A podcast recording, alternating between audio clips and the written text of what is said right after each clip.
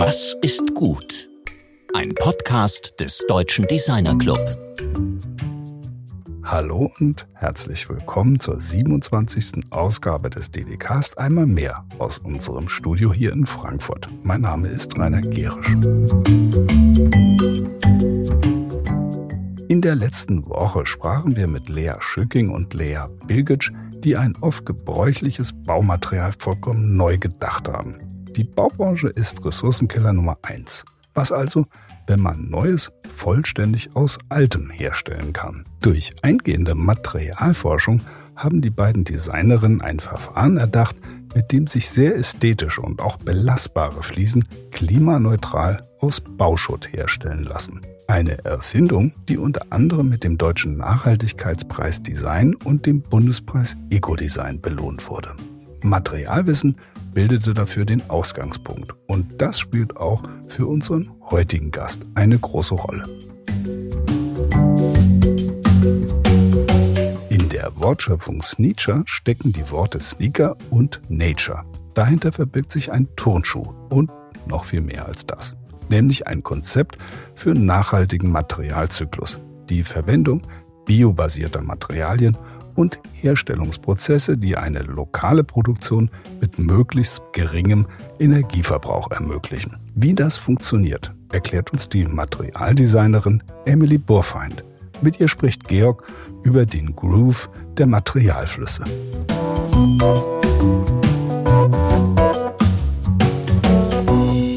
Guten Tag, Emily. Ich freue mich sehr, dass du ins Studio gefunden hast und ja, schön, dass du da bist. Ja, ich freue mich auch sehr über die Einladung und freue mich auf unser Gespräch. Also ich steige direkt mit einer Frage ein, die uns in das Thema äh, hineinführen wird, nämlich was ist das Besondere an, an Hundehaaren? Ja, also ähm, ist natürlich gerade in der Zeit, in der wir im Moment sind, müssen wir uns Gedanken darüber machen, was sind Ressourcen, die wir in Zukunft verwenden können. Und da ist eben Hundehaar ähm, ein sehr geeignetes Abfallmaterial, was derzeit auch in privaten Haushalten anfällt bei der täglichen Fellpflege von Hunden und es lässt sich eben zu einem sehr hochwertigen Garn verarbeiten, was man zum Beispiel in Zukunft auch als Alternative für Wollen wie Kaschmir oder Merino-Wolle denken könnte. Du bist ja, dein Hintergrund ist ja letztlich das Institut für Materialdesign an der Hochschule für Gestaltung in Offenbach, äh, an dem du eben auch äh, gearbeitet hast, also wo mit Bacterial Composite oder Ceramic Textile gearbeitet wird, also sehr Hightech-Materialien auch. Spielen da eben auch natürliche Materialien äh, eine Rolle, also in dieser Materialforschung, die ihr dort betreibt? Ja, also das Material ist immer zentrales Thema bei jeglichen Arbeiten. Und ähm, es ist auch Grundlage, also es ist ja von Professor Markus Holzbach das Institut, wird geleitet und dieses Gestalten mit gestalteten Materialien auch ähm, steht da im Vordergrund. Und da geht es eben darum, dass man unabhängig davon, was es für ein Material ist, praktische Versuche damit unternimmt und ähm, da schaut, was sind Potenziale von Materialien und wie kann man diese erkennen und eben auch erweitern. Also es werden über Strukturen, werden diese Materialien manipuliert und eben über iterative, experimentelle Prozesse entwickelt. Und diese können jetzt auch unabhängig, ob das jetzt Naturmaterialien sind, so wie bei mir, könnten, können das ja auch Textilien sein mit zusätzlichen Funktionen, Smart Textiles oder ähnliches, die auch in anderen Bereichen, wie jetzt in der Automobilbranche, Anwendung finden könnten. Und ähm, es geht grundsätzlich auch immer darum, dass diese Materialien zukünftige Lösungen aus, aufzeigen, wie Materialien eben dann aussehen können. Du bist ja Designerin. Also das, äh, diese Materialforschung klingt jetzt zunächst äh, für eine unbefangene Hörerin nach technischer Hochschule und nach Materialforschungsinstitutionen, äh, die irgendwo draußen in der Wirtschaft unterwegs sind. Aber das ist ja eine Arbeit mit Design in der Interaktion mit dieser Materialforschung. Was ist denn der Gestaltungsteil dabei? Ja, also es geht ja eben darum, dass man das Material selbst gestalten kann. Also man macht zwar Experimente mit den Materialien, die eher wissenschaftlich anmuten, wo man wirklich Iterationen hat, die man dann auswertet. Aber es ist ja trotzdem auch noch dieser relativ freie Gestaltungsprozess mit dem Material an sich da, das, der eher, ich würde sagen, spielerische Umgang mit Materialien zu arbeiten, was dann eher wieder an der Kunsthochschule verortet ist. Und man hat natürlich auch immer ähm, gewisse Anwendungsfelder, die man schon intentioniert, also wo man sich schon irgendwie vorstellen könnte, man entwickelt ein Material für einen bestimmten Bereich. Aber es muss natürlich auch nicht sein. Es können auch ganz freie Materialien sein, die dann dabei entstehen oder ganz andere. Mhm. Also für, jetzt mal nochmal ganz banal gefragt, also du gehst jetzt sozusagen nicht von einer Gestaltungsidee aus und suchst nach Materialien, die dieser Gestaltungsidee entsprechen, sondern du gehst vom Material aus und schaust, was passiert mit dir auch in der Interaktion mit dem Material. Liege ich da richtig? Genau, ja. Also es geht genau darum, irgendwie zu schauen, was kann man mit einem Material auch machen. Also was weil die Potenziale oder diese Funktion oder Eigenschaften, die ergeben sich oft erst auch im Prozess, weil man denkt zwar, ich nehme jetzt ähm, irgendeinen Rohstoff und will da draußen sehr flexibles Material machen. Aber es kann sein, dass das so nicht funktioniert und man dann aber eine ganz andere Eigenschaft dabei entdeckt, die man vorher, an die man vorher gar nicht gedacht hätte. Dein konkretes Projekt, das eben auch Anlass unseres Gesprächs ähm, ist, ist eben ein, ein Laufschuh, ähm, in dem auch 3D-Strickstrukturen vorkommen. Das ist jetzt, also wo, von wo bist du da gekommen? Bist du da vom Material gekommen oder eher von dem Schuh oder von der Anwendung oder von der ergonomischen Idee oder, oder von der, von der Idee der, äh, eines, eines nachhaltigeren Materials für ein spezielles Produkt? Also da ähm, war auch wieder das Material im Vordergrund. Also da ging es mir auch, ich habe am Anfang angefangen, verschiedene beim ich wollte schauen, wie können wir Produkte nachhaltiger gestalten und habe dafür verschiedene Abfallmaterialien, also sowohl Zellulose als auch proteinbasiert, ähm, mir angeschaut, also wie jetzt zum Beispiel Maisblätter oder Handfasern oder eben auch Haarabfälle von Menschen, Hunden oder eben Pferden und dann geschaut, wie kann ich daraus Textilien herstellen. Und eben mit diesen Textilien bin ich dann losgegangen und habe geschaut, wie können die auch in einem Sneaker implementiert werden, wie kann man diese Materialien dort nutzbar machen. Und da bin ich dann erst dann auf den Sneaker auch gekommen, weil der für mich ein Produkt ist, was sehr viele individuelle und komplexe Anforderungen hat. Und deswegen ist für mich so dieser Turnschuh als Produkt tatsächlich mehr das Produkt, was darstellt, was diese Materialien können. Der Schuh ist natürlich ein riesen, riesen Ding, also ein riesen Thema. Also die gesamte Supply Chain, auch die ganzen sozioökologischen Fragestellungen da drin. Hast du dir den Schuh deshalb ausgesucht, weil er so eine komplexe Bezugsgröße ist oder war das jetzt wirklich eben eher aus dieser Materialforschungsidee äh, heraus? Also natürlich gehören auch, also wenn man sich so die Zahlen aus der Bekleidungsindustrie anguckt und schaut, was die für Auswirkungen auf unsere Umwelt haben, dann ist das natürlich auch ein sehr großes Thema. Und auch gerade bei Turnschuhen, die ja sehr kompliziert aufgebaut sind aus super vielen unterschiedlichen Materialien bestehen und man da auch natürlich sehr große Schwierigkeiten hat, die wieder in ihre Einzelteile zu zerlegen und zu recyceln, war das natürlich auch ein Punkt, wo ich gedacht habe, das wäre spannend, da einen Lösungsansatz zu entwickeln, der eben auch einer nachhaltigen Gestaltung gerecht wird. Es ist ja jetzt nicht so, dass du nach Hause gehst und deinen Hund rasierst und daraus einen Schuh machst. Also was passiert denn, also wie kommt man zu diesem Material und wie wird dieses Material zu diesem 3D-Strick verarbeitet, der wiederum zu einem Schuh verarbeitet wird? Das ist ja ein hochkomplexer Prozess. Mm, ja, also natürlich waren dann auch nach diesem Experiment, sage ich jetzt mal, mit den Rohmaterialien, war natürlich auch noch ein längerer Prozess, weil natürlich ähm, hat das jetzt, konnte ich jetzt so zu Hause nicht an Material herstellen, was sich an industriellen Flachstrickmaschinen verarbeiten lässt. Und ähm, daraufhin bin ich eben an das Unternehmen Modus Intasia herangetreten, die sich eben genau das zur Aufgabe gemacht haben, ein Crowdsourcing-Konzept entwickeln, um Hundehaare zu sammeln die in privaten Haushalten gesammelt werden und eben daraus ein industriell verarbeitbares Garn entwickelt haben. Und zusammen mit Modus Entasia war es mir dann eben möglich, dieses Garn in, in den Niederlanden in einem Stricklab zu diesem Flachstrick zu verarbeiten, der dann in Sneacher verwendet wurde.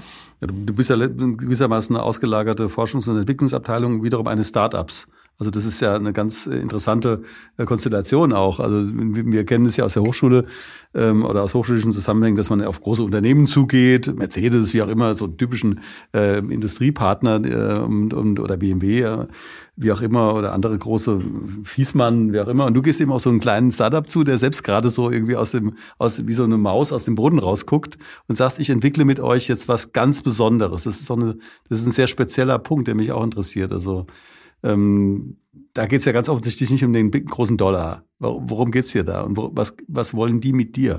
Ja, also ich glaube, ähm, man ist, wenn man sowas macht, also so wie ich meinen Schuh entwickelt habe und so wie die ihr Garn entwickeln, hat man natürlich auch irgendwie so einen eher so einen idealistischen Ansatz, dass man sagt, okay, man möchte ein Abfallmaterial retten und man möchte ein sehr hochwertiges Material entwickeln. Und ähm, das fand ich natürlich spannend an dem Unternehmen, weshalb ich ähm, gerne deren Garn verwenden wollte. Und für die ist es natürlich auch spannend zu sehen, oder aufzuzeigen, was eben auch mit ihrem Garn gemacht werden kann. Also es ist so, ich sag mal, eine Win-Win-Situation, auf der jetzt aber Geld an der Stelle keine Rolle spielt. Du sagtest in unserem Vorgespräch, dass, ähm, also es war eine sensationelle Zahl, die mir so nicht bewusst war, 70 Prozent der Bekleidungsprodukte auf der Müllhalde landen. Und abgesehen davon, dass unser anderer Studiogast Uwe Melika vor einiger Zeit gesagt hat, das Wort Müll gehört auf den Müll, muss weg. Ähm, geht es dir auch um diese, also zyklische Wirtschaftssysteme oder Cradle-to-Cradle-Prinzipien oder Lebensdauerfragestellungen? Äh, ist das auch relevant für dich oder sind das eher so Dinge am Horizont deiner Forschungsarbeit? Ähm, ja, natürlich, das ist ein ganz wichtiger Bestandteil, auch weil man ja im Design, also entweder ist ja die Frage, man entwirft Produkte, die sehr langlebig sind und wo man dann auch Materialien verwendet, die auch langlebig sind oder lange ähm, Haltbarkeiten haben. Aber eben, wenn man sich die Zahlen der Bekleidungsindustrie anschaut, und es sind wirklich 73 Prozent von auch teilweise ungetragener Kleidung, die entweder auf dem Müll landen oder energetisch verwertet werden, das heißt verbrannt werden. Und ähm, da fand ich, das war es mir eben ein Bedürfnis, auch mal die andere Seite aufzuzeigen. Wie ist ein Produkt gestaltet, das eben kompostierbar ist, das eben eine bereits begrenzte Lebensdauer hat, schon von Anfang an. Und eben aber auch nicht nur das Produkt zu gestalten, sondern eben auch auf dieses Problem, was gerade entsteht oder was entstanden ist, auf einzugehen.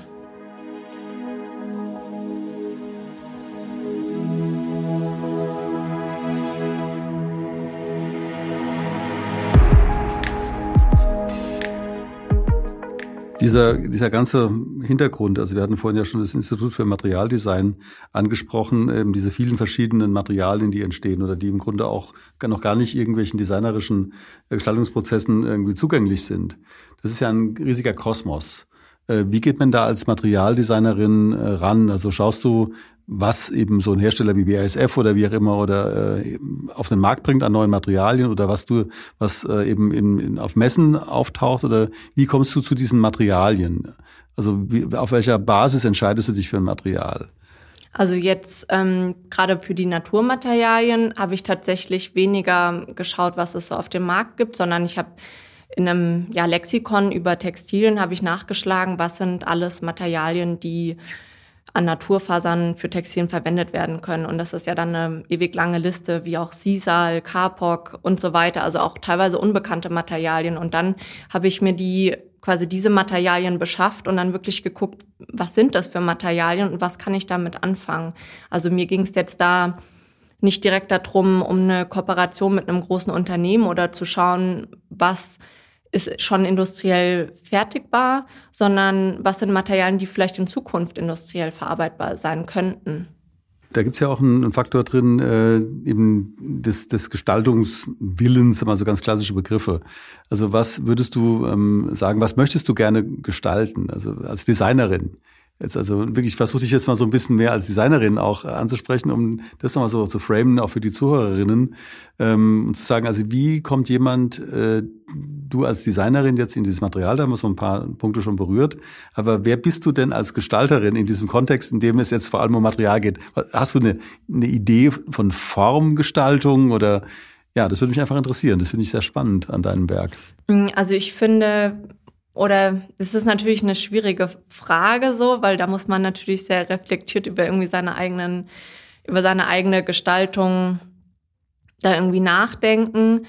Aber ich würde sagen, dass ich eine sehr intuitive Gestalterin bin, dass ich mir in manchen Dingen vielleicht gar nicht so viele Gedanken mache, sondern dass es mir vielleicht auch viel mehr darum geht, was zu transportieren. Also ob das jetzt über das Material, also meistens ist es natürlich über das Material, aber ähm, es sind ja auch die Materialien oder für mich sind viele Materialien haben eine, auch ein Stück weit eine emotionale Ausstrahlung und ähm, oder die man auch beeinflussen kann natürlich. Und da geht es mir eher darum, eine Art Geschichte auch zu erzählen.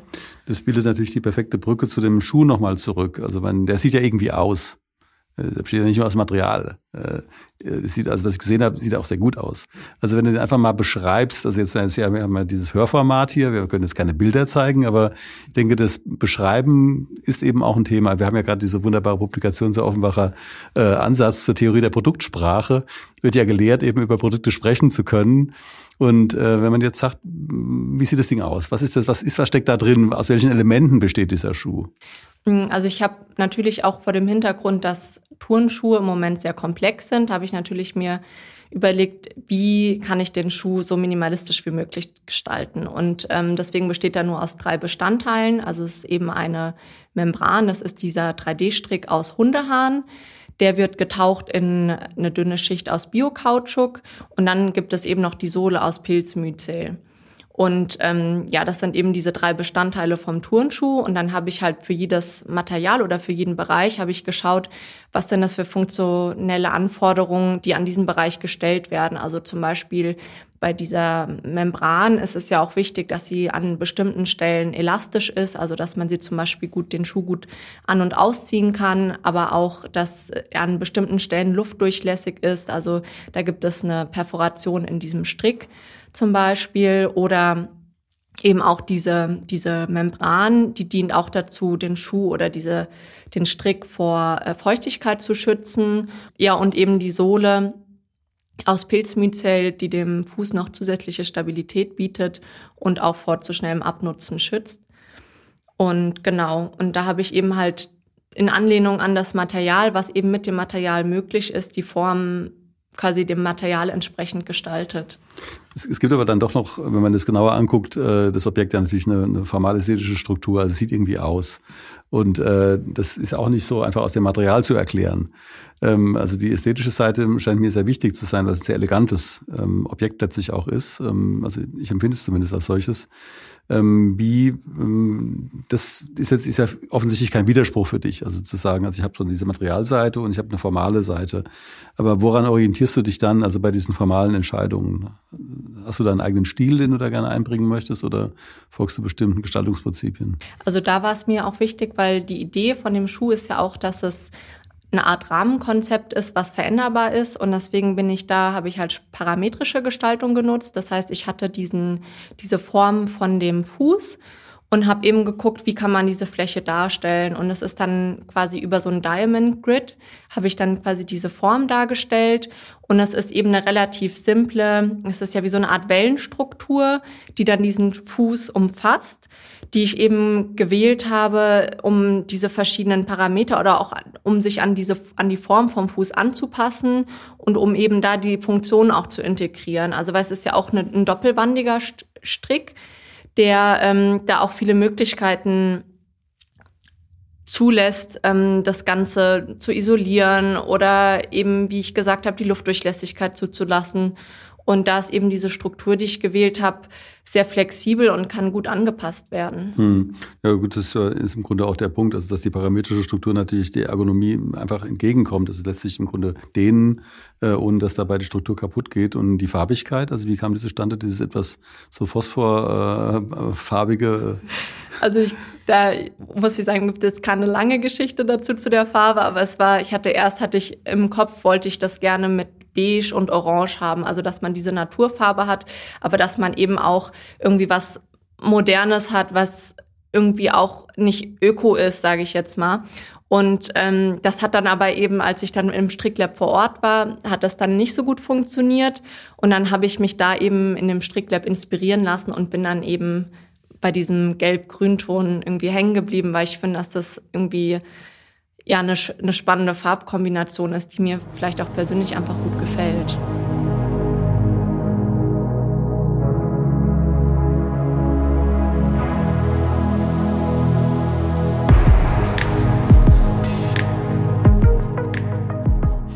Du wirkst ja also in diesem Projekt dann doch wie eine Regisseurin, die eben mit verschiedenen Akteuren zusammenarbeitet, also diesen, diesen kleinen Unternehmen, dann auch Forschungsteams, wie auch immer.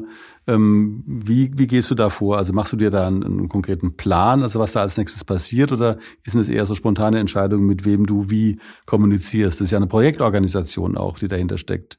Äh, auch etwas, was in der Form ja an der Hochschule nicht unbedingt gelehrt wird, sondern du dir irgendwie angeeignet hast. Also wie baust du dieses Projekt auf? Ähm, also es gibt jetzt dahinter, gab es jetzt keinen kein Masterplan. Also es gab natürlich schon von Anfang an die Idee, oder ich wusste schon, wo will ich hin. Ich möchte einen Schuh gestalten. Aber viele Sachen haben sich dann eben auch im Prozess ergeben. Also auch gerade, dass ich dann das Unternehmen angeschrieben habe, hat sich auch dadurch ergeben, dass ich meine eigenen Fasern natürlich nicht in dem Maße nutzen konnte, wie ich das vorher geplant hatte oder ja, oder auch dann aus den Prozessen, wenn ich mit Materialien experimentiert habe und das hat dann nicht geklappt und das hat viele Sachen haben leider dann auch nicht so geklappt, wie ich das geplant hatte, dann findet man aber auch über diese, ich sag mal, diese Fehler oder Dinge, die passieren, auch immer wieder neue Lösungen, weil man sich Gedanken macht, okay, wie kann ich das jetzt trotzdem so hinbekommen, wie ich das gerne hätte? Und ich glaube, das im Vorhinein zu planen, wäre ziemlich schwierig gewesen. Das ist ja ein sehr komplexes Projekt letztlich, also in dem auch viele Leute einbezogen sind. Aber es scheint ja so, dass das wirklich von dir getrieben wird und auch die, die Konzeption letztlich bei dir entsteht und andere sozusagen in bestimmten ähm, Schritten, die notwendig sind, einbezogen werden. Würdest du dich da als Regisseurin in diesem Projekt beschreiben oder wie beschreibst du dich da drin? Ähm, ja, auf jeden Fall. Also ich würde mich definitiv als Regisseurin und aber auch als die, die es halt am Ende macht, auch sehen. Weil es ist ja, zwar habe ich jetzt Unterstützung bekommen von, also technische Unterstützung, wie jetzt von dem Stricklab oder auch das Material, was ich zur Verfügung gestellt bekommen habe, aber diese den Prozess an sich, der ist natürlich von mir ausgegangen, weil ich habe die verschiedenen Bereiche, ich habe die gestaltet, ich habe die entworfen, ich habe geschaut, wie kann ich das umsetzen und am Ende auch, wenn Fehler waren, habe ich das auch wieder überdacht und immer wieder neue Lösungen gefunden. Dieser Schuh ist ja jetzt letztlich dann doch auch ein mögliches ähm, einfach Produkt, also für einen möglichen Markt. Ähm, ist das für dich relevant oder ist es erstmal nur ein experimentelles Projekt? Oder denkst du daran, den, dass er wirklich irgendwie auf den Markt kommt und äh, vermarktet wird und wenn wie, über welchen Kanäle? Also ich glaube schon, dass es ein Produkt wäre, für das es Interessenten gibt oder auch Nutzer, die das gerne tragen würden. Aber für mich ist jetzt der primäre Punkt die Gestaltung gewesen. Also zu zeigen, dass man ein Produkt so gestalten kann aus den Materialien, die ich gewählt habe. Ich denke, dass in Zukunft schon Sneaker deutlich nachhaltiger werden. Aber jetzt in dem, an dem Punkt, an dem mein Projekt ist, würde es natürlich einen hohen Entwicklungsaufwand noch bedeuten, bis man zu einer Markteinführung kommt. Das heißt, sowas wäre natürlich nur in Kooperation mit einem großen Unternehmen da, die gewillt sind, in, zu investieren. Also um dann eben auch Produktionsmethoden einzuführen, die skalierbar sind und die auch das Stückzahlen produzieren können. Genau. Also damit es irgendwie auch, ähm, ansonsten wäre es ja praktisch unbezahlbar. Aber diese Art von, ähm, was, was ich da was besonders faszinierend finde, ist eben diese Art von sehr ungewöhnlicher und sehr, sehr, ja, interaktiver Forschung, also in die eben Partner mit einbezogen werden. Also nicht die typische Laborforschung, die man von Hochschulen kennt, aber eben auch kein eigentliches angewandtes Projekt mit einem Drittmittelpartner, sondern irgendwo sowas dazwischen drin, äh, das eben auch von dir als Person sehr stark repräsentiert wird, dass du sagst, ich gehe da einfach hin, ich mache das. Ich habe da eine Idee und begeistere die Leute dafür. Das ist für uns äh, jetzt auch äh, als allgemeine Information oder eben auch für die Hörerinnen sehr wichtig. Das geht. Man kann einfach sowas so starten. Wir hatten ja den, den David Hess von Startup Hessen, da, wo es auch darum ging, wie kann man solche Unternehmungen in Gang bringen. Aber letztlich ist auch der Mut oder dieses, der Wille, etwas sowas zu machen, der Treiber. Also und das ist bei dir ja äh, sehr besonders. Also, worauf führst du das zurück? Also bist du einfach so oder hast du das so gelernt oder was, bist du in einem Kontext äh, groß geworden, in dem dieser Mut, sowas zu tun, üblich war? Also in einem, ich bin jetzt nicht in einem kreativen Haushalt aufgewachsen, aber meine eigene Kreativität wurde immer sehr stark gefördert. Und ich glaube, dadurch, dass ich auch immer sehr viele Sachen auch wirklich mit den Händen gerne mache, irgendwie arbeite oder Sachen ausprobiere, hat es mich schon immer begleitet. Und ich muss natürlich auch sagen, dass die Arbeit mit den Materialien oder auch die Gestaltung macht mir halt enorm viel Spaß. Einfach, ich habe eine riesige Freude daran, auch an so einem Projekt zu arbeiten und mir zu überlegen, wie kann ich sowas umsetzen, wie kann ich da meine Idee transportieren, wie kann ich eine Geschichte erzählen. Und das ist eben auch, glaube ich, das, was mich antreibt und wo ich natürlich auch dann immer meinen eigenen Ansprüchen die umsetzen will, denen gerecht werden will und das immer so gut zu machen, wie ich das kann. Gut, das führt uns natürlich zu unserer unvermeidlichen Abschlussfrage. Äh, was ist gut? Also wir haben ja diesen Wettbewerb, äh, den, der jetzt, also in dem es letztlich um diese Frage geht. Also was ist gut? Und wenn ich dich jetzt mal so ganz allgemein und pauschal frage, was würdest du darauf antworten? Was ist gut? Also für mich ist gutes Design Design, was umweltverträglich ist, was nachhaltig ist und wo Materialien verwendet werden, die aus natürlichen Ressourcen bestehen, im besten Fall aus Abfallmaterialien und die eben innerhalb der planetaren Grenzen nutzbar, nutzbar sind, die wir quasi nutzen können, ohne dem Planeten Schaden zuzufügen oder noch mehr Ressourcen auszubeuten. Ja, ich habe noch eine abschließende Frage. Hast du diesen Schuh schon mal getragen? Also tatsächlich gibt es bisher nur einen Prototypen und den habe ich tatsächlich nur für das eine oder andere Foto getragen. Ich kann mir gut vorstellen, dass äh, der Schuh durchaus einige Liebhaberinnen finden wird, aber dieser Entwicklungsprozess ist noch nicht abgeschlossen. Ich bedanke mich ganz herzlich für das Gespräch. Das war wirklich ein sehr erkenntnisreiches Gespräch über die Schnittstelle zwischen Materialforschung und Gestaltung. Vielen Dank. Vielen Dank. Das war die Materialdesignerin Emily Burfeind im Gespräch mit meinem Kollegen Georg Christoph Bertsch.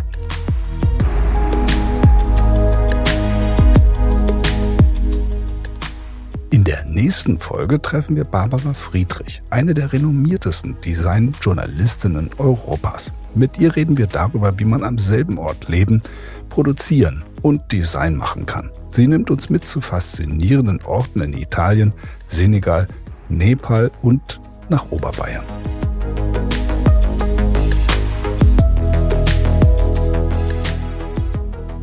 Wir bedanken uns sehr herzlich für das wachsende Interesse an dieser Podcast-Serie, deren Herstellung uns ebenso wachsende Freude bereitet. Jetzt, wo der Frühling in absehbare Nähe rückt und wärmere Temperaturen wieder zu ausgiebigen Wanderungen und Sport in der Natur anregen, wünschen wir euch immer eine Handvoll ökologisch abbaubarer Sohle unter den Füßen. Denn es geht ja für uns alle darum, mehr Nachhaltigkeit auf die Straße zu bringen. Und noch eine Bitte, bleibt vor allem gesund. Eure DDcast Redaktion.